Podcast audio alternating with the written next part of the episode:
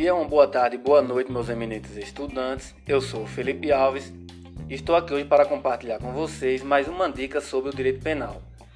Hoje, dia 25 de março de 2020, irei falar um pouco sobre as velocidades do direito penal.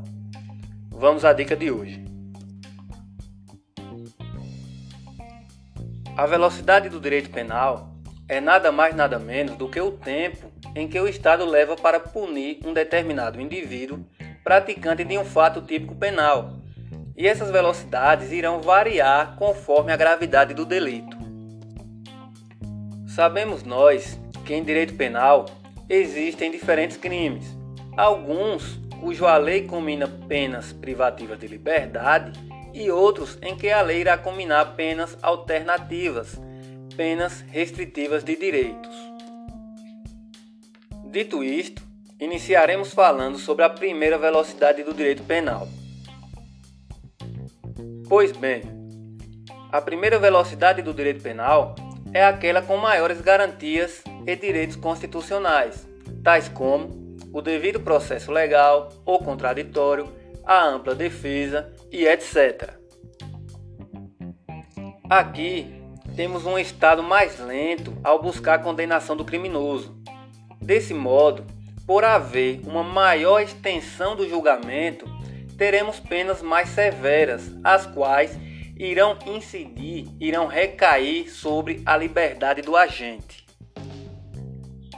Em síntese, o direito penal de primeira velocidade é marcado pela aplicação da pena privativa de liberdade, porém, de modo a garantir amplos direitos e garantias fundamentais.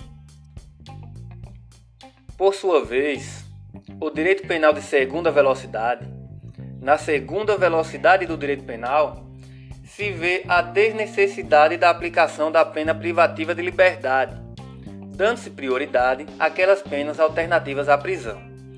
Porém, contudo, no entanto, preza-se pela maior celeridade processual, por um processo mais rápido, e para isso não importa que haja relativização das regras e garantias processuais.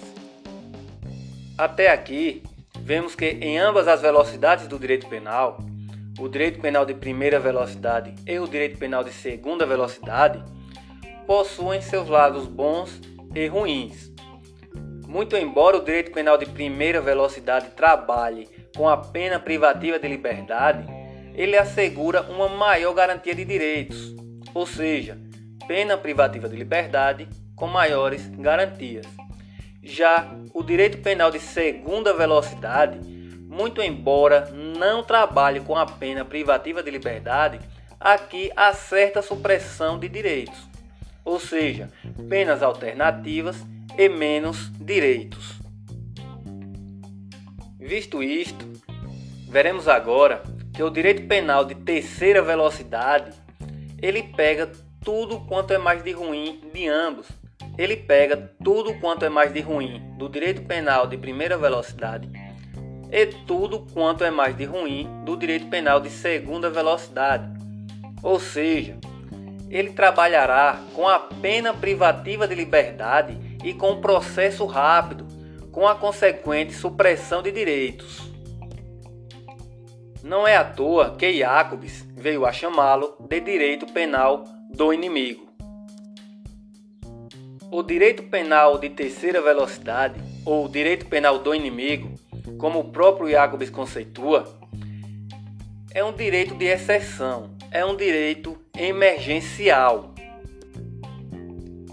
O direito penal do inimigo tem como característica principal aquela de taxar aqueles indivíduos que não aceitam seguir as regras de convívio social como inimigos da sociedade.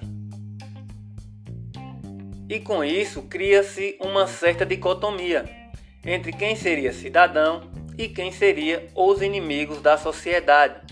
Cidadão versus inimigos, sendo eles tratados de forma diferenciada perante o direito penal Enquanto o cidadão possuía as maiores garantias, os inimigos tinham seus direitos relativizados ou muitas vezes suprimidos, com a única intenção de combater as suas ações, com a única intenção de combater as ações dos inimigos.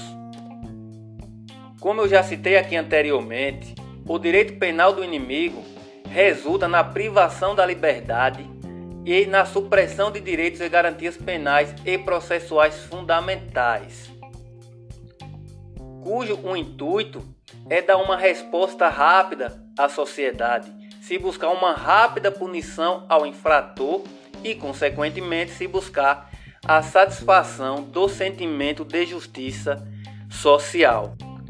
E a dica de hoje é essa, pessoal. Espero que tenham gostado. Peço também que sigam lá minha página no Instagram. A página é felipealves.direito penal. Um bom dia, uma boa tarde e uma boa noite a todos. Fiquem com Deus e até o próximo episódio.